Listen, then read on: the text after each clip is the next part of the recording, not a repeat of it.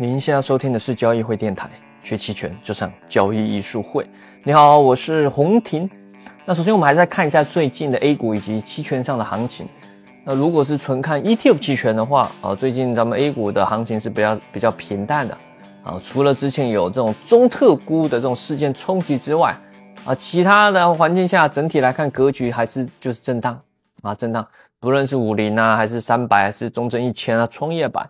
啊，其实就是在一个区间的格局这边震荡，所以没有很好的机会啊，所以还是偏卖方有利，但是隐含波又这么低了，对吧？又又嗯，就变得你可能只能偏卖方啊，买方还是只能短线啊，不然的话就不容易赚钱，很容易亏。但卖方呢，在隐含目前隐含波动如此低的环境下，赚的又是心惊胆跳啊，感觉我们好像最近几周都是这样啊。如果是 A 股的 ETF 期权是这样。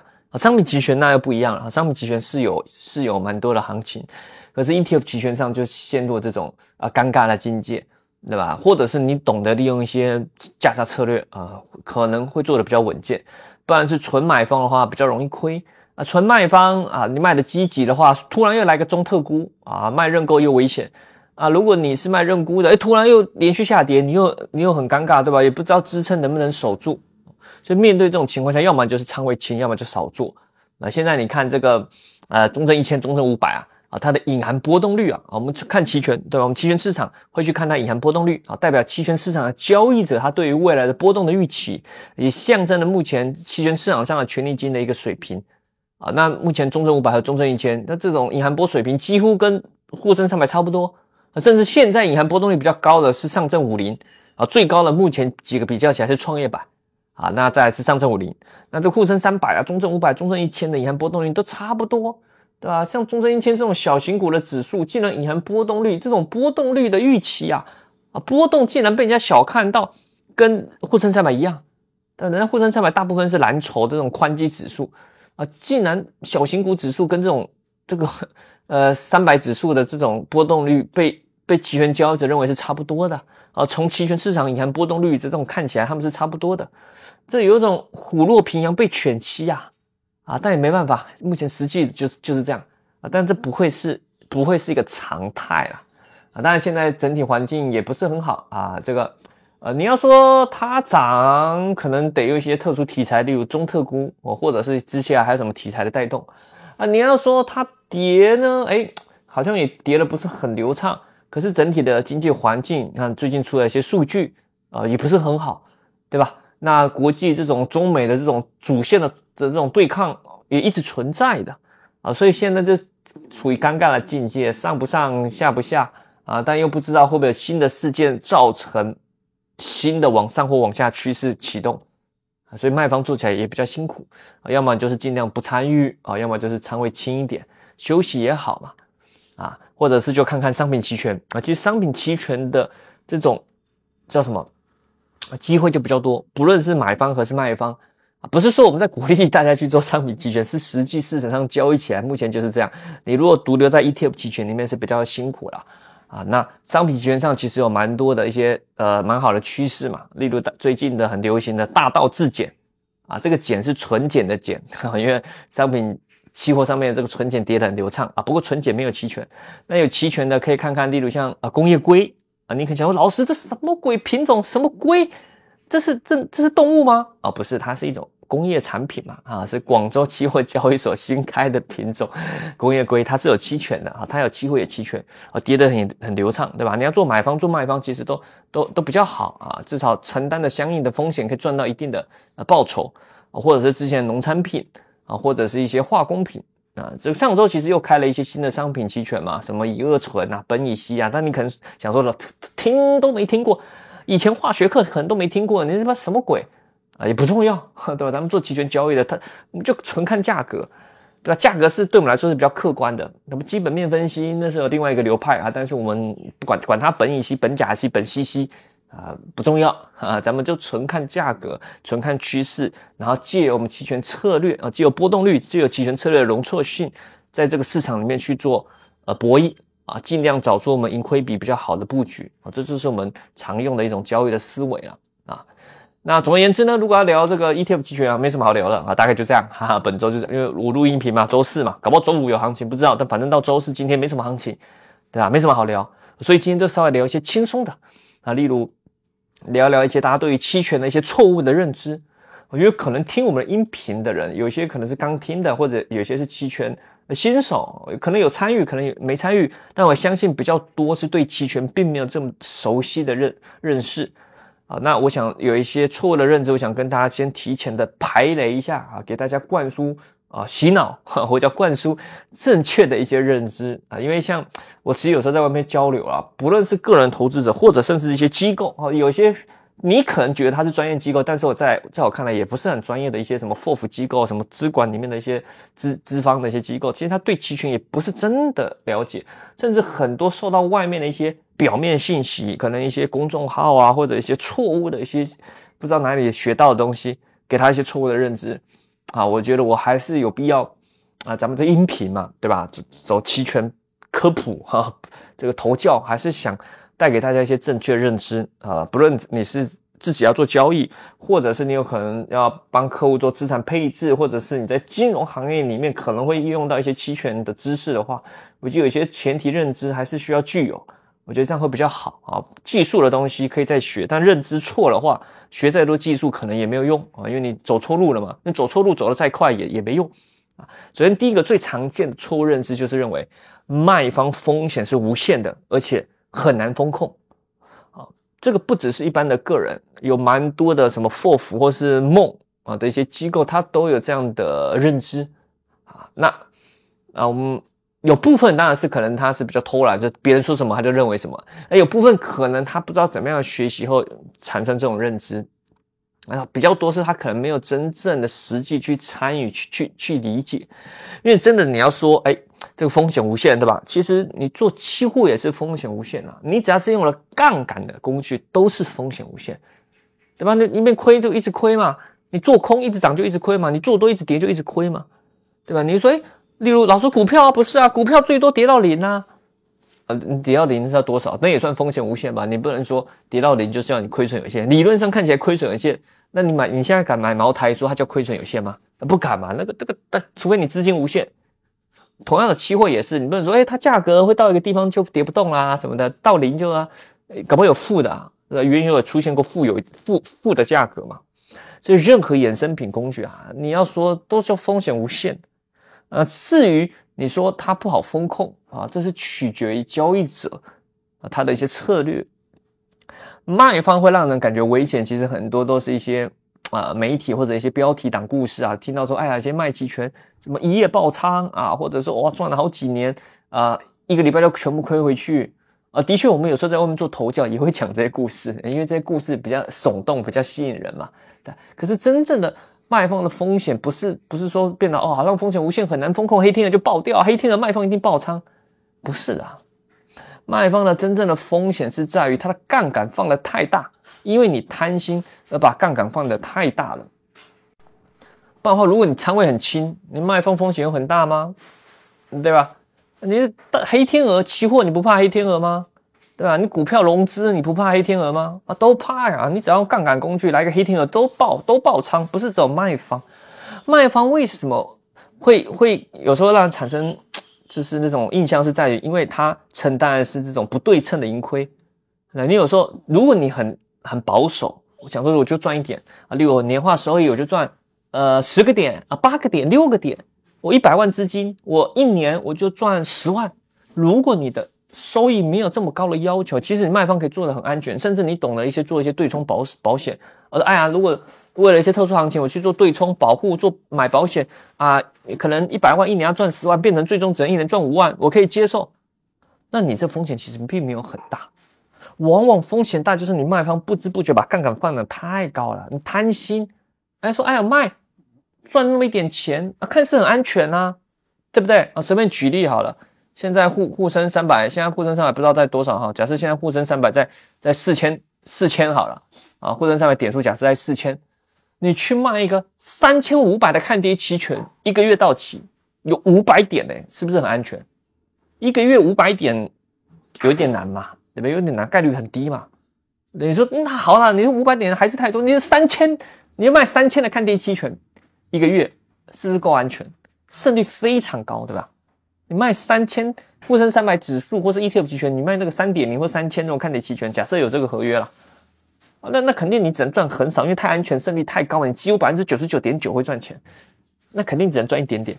那你如果贪心呢？哎，我只能赚那个几十块钱、一百块，那我就重仓一直卖，反正胜率很高啊，几乎百分之百嘛，九百分之九十九点九九九，那不是跟百分之百一样吗？你就 all in 重仓嘛，一开始跌的时候你也感受不出来啊。如果你期货重仓，一开始跌你就会感受出来，你就可能止损然后扛不住，对吧？可是卖方比较特别，就是一开始亏它亏很慢啊，所以一开始感受不出来，等到突然出现。第一根大阴线，你可能没什么亏；第二根大阴线再出现的时候，哎，你开始亏了；第三根大阴线发现，哎，怎么亏了好像加速了，有点害怕。但是想说还离很远嘛。例如从现在四千，即使跌到三千五百点，离你你这个三千的看跌期权还有五百点呢，跌了五百点还有五百点，连续跌了四根大阴线，你你你都感觉应该还不会吧？应该会停吧？就很不幸，你遇到百年一见百不要不要说百年十年难得一见的大行情，连续七根大阴线。对吧？短短的两周之内啊，从四千点跌到三千三百点，你已经巨亏，你亏很多了。虽然还没到你的那个行权价，但是你亏得非常惨。那是因为你杠杆放的太重了嘛？对吧？那你又不去理它，是吧？啊，不然的话，如果你仓位很轻，其实即使跌涨，你也没亏多少啊。啊，所以真正的危险在于你卖方为了追求高收益，因为它胜率高，所以你不知不觉把把杠杆放的太大。然后你心存侥幸之心，没有真正的在一些有危险的时候，你可能不想牺牲收益，所以你都硬扛。啊，扛十次说过，扛十次你扛，你可以扛对九次，错的那一次可能你就结束了，对吧？这种说过好几次了，但这种东西你没有体会过，没有用啊。但我还是得说，呃，对吧？还是得说，或许有些人可能会听进去。啊，所以再说一次，卖方他真正危险不是什么风险无限不好风控啊，他是你杠杆放的太大，因为你贪心。对吧？你如果说真的好风控，像有些机构说，哎呀，我对期权卖方不好风控，不敢投，那你对期货就好风控了。你对你这些管理的这些，像有些做梦嘛，有很多投资人，他有他很多盘盘手交易员，你可以去风控你的交易员吗？对吧？他如果例如他重仓铁矿，你敢去风控他吗？你把他减仓后，如果铁矿大涨，那你要赔他吗？没有嘛，所以。所谓的风控，例如机构去做呃梦的风控，或者 FOF 去做这样风控，你没办法做到主动风控，你顶多去做不同的配置，对吧？啊，如果说什么哎呀控制不了，控制不了交易员啊，无法针对他做风控，不只是期权啊，不只是什么期权卖方啊，期货也是，还其他的策略的也都是，因为你根本无法控制他的策略，你甚至去影响到他，你也承担不起这责任嘛，啊，所以这都是借口啊，这是借口啊。所以这个错误认知，我觉得还是要跟大家普及一下。卖方风险无限，的确，但这是理论上的啊。那你实际要比较风险的话，期货也没有风险比它小，股票风险也没有比它小。它也不是说不好风控，只是你没有真正的去理解它啊。甚至你又真的懂得它，其实它比期货还安全。再来第二个错误认知是在于认为啊，期权这盈亏变化太快了，心脏受不了，不想参与。啊，的确，的期权在某些的环境下，它会给人很可怕的这种行情啊。我们有在外面的公开课，我们给大家看一些权利金单日哦，从一块一块的权利金涨到一百，然后在收盘结算的时候，因为它是最后一天的末日啊，就从一百跌到一啊，就是一天之内曾经有一百倍的涨幅，最后又归零啊，就是你曾经从一万变成一百万，最后到期又归零啊。的确啊，在很。很特殊的一些情况下会发生这种末日期权这种暴涨暴跌啊，所谓的末日期权就是快到期的期权啊，啊，它的伽马很大啊，但大部分情况下并不是这样的啊，并不是这样的啊，而且啊，而且重点是，你期权不是只有去去叫什么玩心跳嘛，不是都是最后几天去拼一下对吧？我当然你可以玩这种追求刺激，但期权有很多不是这么刺激的，例如价差策略。对吧？你如果去理解理解它，你就知道它盈亏变化并不快。而且，如果你真正懂了期权价差策略，你就会发现，用了期权价差策略，它会比你所知道的用任何的其他的投资工具都安全。啊除了国债啊，除了国债以外啊，甚至你如果如果其他一些什么三 A 级债券，它都可能违约啊，你可能瞬间归零啊，可能是风险很大的，你不知道，对吧？你做期货肯定有风险嘛，做股票风险也很高嘛，对不对？啊，期权买方虽然亏损有限，其实它也不知不觉就很容易，呃，亏得很快嘛。那价差策略它的稳定就在于说，它盈亏都是有限的，它提前固定的盈亏比嘛，所以在中间那些行情晃动的时候，可以降低你人性的负担。我们也一再说到，其实如果你是做交易啊，甚至你做投资也好，过程好，这种金融市场中间变化的过程是需要去考虑的。你不去考虑过程，只讲起点或者是终点，那都是理论，理论当然都对。对吧？就是就像说道理我懂，但是做不到，对吧？要先跌五百点再涨一千点，你扛得住向下五百点吗？是吧？理论上说都可以啊，实际上你真的当下的时候搭配一些环境的一些消息的气氛，你你你可能会很慌嘛，对吧？你你做你做这什么？啊，你做这个呃模拟的呃玩模拟飞机游戏，跟实际坐飞机，突然瞬间高空下降一千一公里啊一千公尺，这种感受是不一样的嘛，对不对？这就是理论跟实际很大的差异啊，尤其是牵扯到人的情绪的变化，还有资金上的压力，甚至如果你是做资产管理，你还有客户的压力啊。在第三个点，我们要说的是，有人会认为说，哎呀，这个散户不适合期权啊，散户做期权一定亏。好了，那关于这点，我们就要说，那散户适合什么？买股票吗？啊，那水更深，专门坑散户是吧？买基金吗？哎，很多基金也很坑吗？对吧？最近这几年就发现了很多公募基金一堆都不行的，他们之前能赚钱，大部分是靠市场的贝塔给他的，对吧？那长期来看，你去看很多这个连指数都赢不了，呃，所谓的指数就是你纯粹买个沪深三百 ETF，很多公募基金长期是不一定能打败它的。但还是少部分有优秀的啦，但是我讲的是大大数大概率法则嘛，对吧？假设有百分之七十赢不了，你愿意去赌，你可以买到那百分之三十嘛？当然每个人都是会觉得自己是幸运的那个啦。那你去问投资人，所以，你如果你去看看啊，全市场的你的投资水平处于多少的百分位，大部分人都会觉得自己战胜市场上百分之七八十，那就很奇怪啦。你问每一个人都是这样结果，那到底谁是后面那个百分之七八十啊？对吧？大家都觉得自己比较厉害，大家都觉得自己会买到好的股票或是基金，但是概率就是在这里，客观的数据在这边，不可能是所有人嘛？那不可能是所有人都是超额收益，那到底谁在亏钱？谁是谁是低额收益啊？所以我们说有时候得认知一下，这个记记得我以前在读书的时候，那时候看了一些指数投资的书，那时候经过蛮久的研究，就已经。呃，深刻的认同这个道理。其实国外美国早就有长期的研究，大部分的公募基金，不用去管它怎么营销，什么网红基金，其实走过这些路啊，美国都走过了。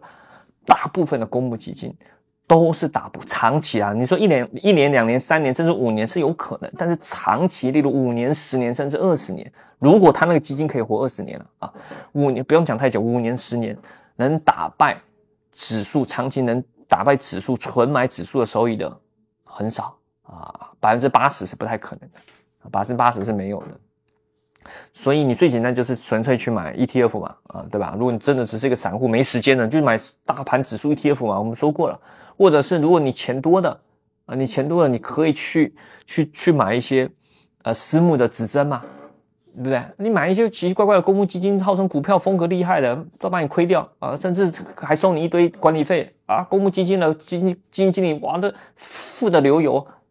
对吧？那又不能帮你赚钱！但如果你懂了，有一些门路，或者你有些钱，你你可以去买私募的一些指针嘛啊！当然，他这个公司要人是靠谱的，是真的是指针啊，而不是做营销的包装，是吧？啊，指指针也就是长期投资指数嘛。那反正指数就是上涨，它会利用一些衍生品再额外增强收益啊。例如沪深三百可能年化是十个点，它尽量可以做到年化十二个点就好，它会跟着指数，指数涨它就赚，指数跌它就亏啊。只是它就完全是跟踪啊，再用一些。策略用衍生品啊，然后有时候可能不是用衍生品，有时候是利用它的一些啊量化选股的一些方式啊，反正它有它有他们的技巧啊，反正做到长期是稍微战胜指数的啊，这种指针产品也是 OK 啊。当然，如果你追求刺激或者是相信我们，你也可以买我们的一些期权产品嘛，我们有趋势型的期权产品，也有做一些比较偏中性的期权产品。啊，我们的一些私募基金也是有的啊，你你如果感兴趣，也可以呃私信或是留言咨询我们这些产品，我们的一些呃绩效还是可以的啦啊。去年大环境这么惨，对吧？股票基金这么惨，我们去年的年化收益也将近十八个点啊，我们给了投资者将近十八个点的收益，然后最近两年呢，我也给我们的投资者，呃，总收益有百分之三十啊，就是平均年化有十五个点，还行啊。尤其现在这种环境是是比较艰险的环境下啊，我们还是给我们的一些投资者是不错的收益啊。但如果你想自己操作的话，那期权就更是要掌握了啊。你是散户，不要小看自己。对吧？机构也不一定是你想象中这么厉害啊。当然，从资金啊、经验、技术啊，因为毕竟他是职业的嘛，嘛像我们嘛，或者其他人嘛，那肯定是比较厉害。但是你有可以既有期权，在正确的掌握期权的这工具的情况下，你是可以获取一部分的优势的啊。机机构也有机构的劣势嘛，对吧？例如它体型比较大，它不不太好那么快速的移动，而且还有各种客户的压力。但是个人散户有有有有比较灵活的这种优势嘛？那你就可以利用期权去提高你一些胜率啊。例如我们刚刚提到了，你你可以在一些情况下利用期权的买方去做呃特殊黑天鹅的避险，或者是你在一些特殊情况下利用期权买方去加仓去追求瞬间的暴利，或者是你利用价差策略去做择时的时候比较能稳固啊稳固的拿住你的持仓啊，甚至你懂得卖方的话，在一些情况下利用卖方去赚取一些时间价值，去去平衡你的一些。啊，主要持仓的一些亏损啊，甚至最简单的，你也可以纯粹利用期权这衍生品去做长期的投资，对吧？因为它有增加杠杆的工具嘛。例如，你用呃买入实质认购期权取代，例如我们刚刚说长期投资 ETF，你你纯买 ETF 占用资金很高嘛，因为跟买股票跟买基金一样嘛。可是如果你用期权，例如买入实质认购期权，你可以节省一大部分资金，你使用效率更高啊，对吧？买入实质认购期权。是具有杠杆的，对吧？那你不要放大太大杠杆，对吧？你就就例如以前聊过嘛，一百万的资金，你买 ETF 要一百万，可是你用期权去复制的话，例如买实时认购，你可能只需要十万，你只需要占用资金十万，剩下九十万你要干什么都可以嘛。你要九十万你放银行定存都好，你去买国债，就就对吧？无风险的收益嘛，不赚白不赚，提高资金使用效率，或者是你懂得用。卖认沽，或者是懂得用牛市价差长期投资，然后在行情的变动中去调换，是吧？例如牛市价差，你如果是长线做做这个类似长线投资，你用你用牛市价差，行情大跌的时候，你会你会很开心，为什么？自动增强超额收益啊！那你如果无法理解，那你可能可以看一下我们之前一些直播，对吧？牛市价差遇到大跌，假设你是要做长期投资，自动超额收益啊！对吧？你还可以换仓下来啊，所以所以期权其实它用法有很多很多很多。那甚至如果你懂得商品期权，以及未来 ETF 期权如果开的越来越多，哈，像上周嘛，我们知道科创五零 ETF 期权要开了，未来如果又出了行业板块的 ETF 期权，那品种很多的时候，你就可以去不同的地方去分散的去卖，因为你现在卖期权，像以前只有五零或三百 ETF 期权，其实风险度比较高，因为你卖的就集中在那里。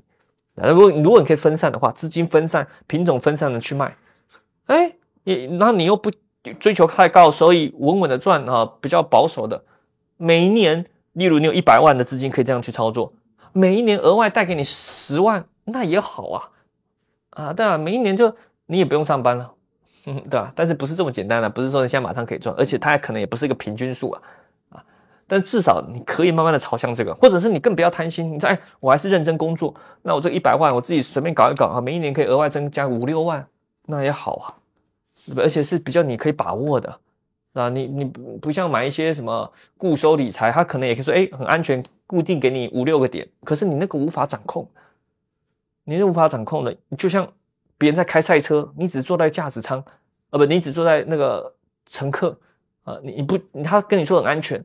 可是你不是很确定这个这个什么这个司机会不会突然心脏病，或者突然突然发疯，或突然一个咳嗽，或突然脚一软，对吧？车突然一打滑，你不知道吧？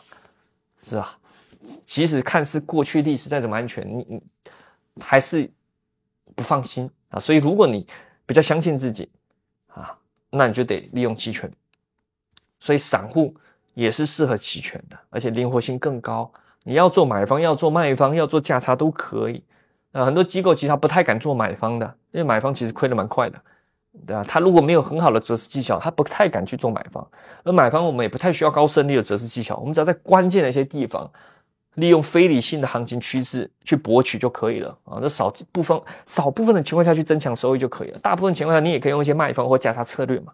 这我们是常常提到的啊。但如果你说老师我不太懂什么，你又买期权又卖期权又价差策略又有什么什么各种的什么什么长线投资，还有这种对冲策略不太懂，没关系，我们在五月二七二八啊即将在上海举办的两天的期权重剑班啊实战培训。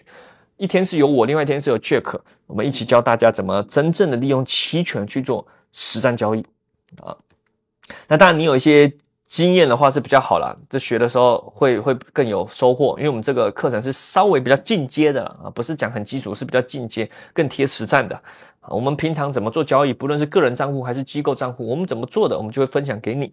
我们怎么用一些策略的，我们怎么做波动率的分析，我们怎么评估当下环境，然后去布局怎么样策略，以及更重要的是说，看对或者是看错的时候，我们怎么去做动态调整，这是最重要。这也是一再贯彻我们交易术会的一个交易哲学：赢在修正，不在预测。啊，这条交易哲学非常重要，而这条哲学还需要工具的辅助，而这工具期权能真正的配合去实现这个交易哲学。好了，如果对咱们这个期权重剑班感兴趣的啊，欢迎就在五月二七二八啊，这是两天的在上海的线下实战课培训啊，当然你要线上参与也是可以的啊，只是说我们比较欢迎大家来线下，大家互动嘛，还可以认识朋友啊，是比较效果会比较好。感兴趣的可以找咱们的交易会小秘书或小助理报名啊，或者在咱们交易艺术会的微信公众号或者视频号上面呃咨询报名都是可以的哦啊，或者是在喜马拉雅电台私信留言咨询都是非常欢迎的啊。有什么想告诉我们的，也欢迎在下方留言。我们下期再见喽，拜拜。